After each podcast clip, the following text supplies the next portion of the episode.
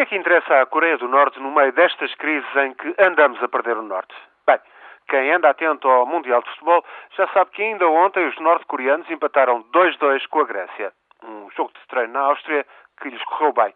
Deu para avivar por cá os temores e a memória do Mundial de 66, dos 5 a 3, arrancados a ferros por Eusébio, com mais um gol de José Augusto. De resto, sabe o comum dos mortais que a Coreia do Norte é um sítio de pesadelo.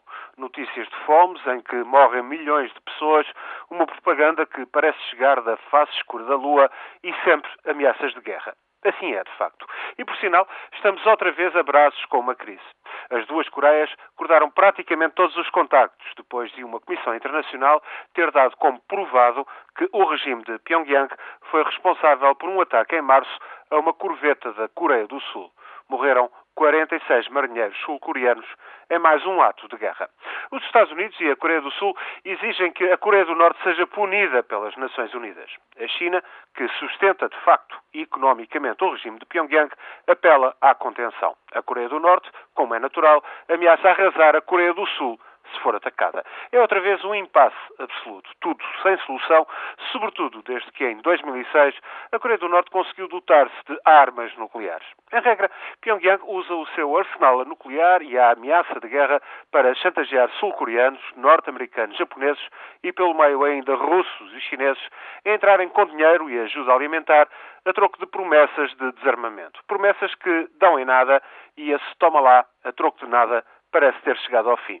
Pior ainda, desde que o líder absoluto, Kim Jong-il, teve um AVC há dois anos, o comportamento da Coreia do Norte tornou-se ainda mais errático.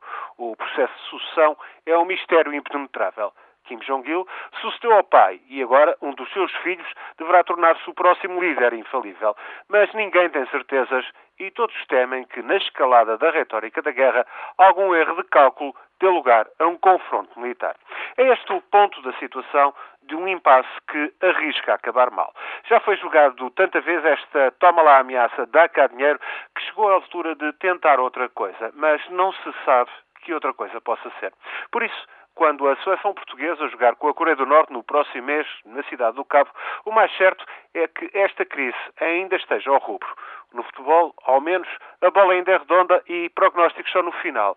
Agora, jogar estratégia e evitar a guerra com a Coreia do Norte é jogar quase às escuras. Nem se sabe com que bola e menos ainda qual é a regra do jogo.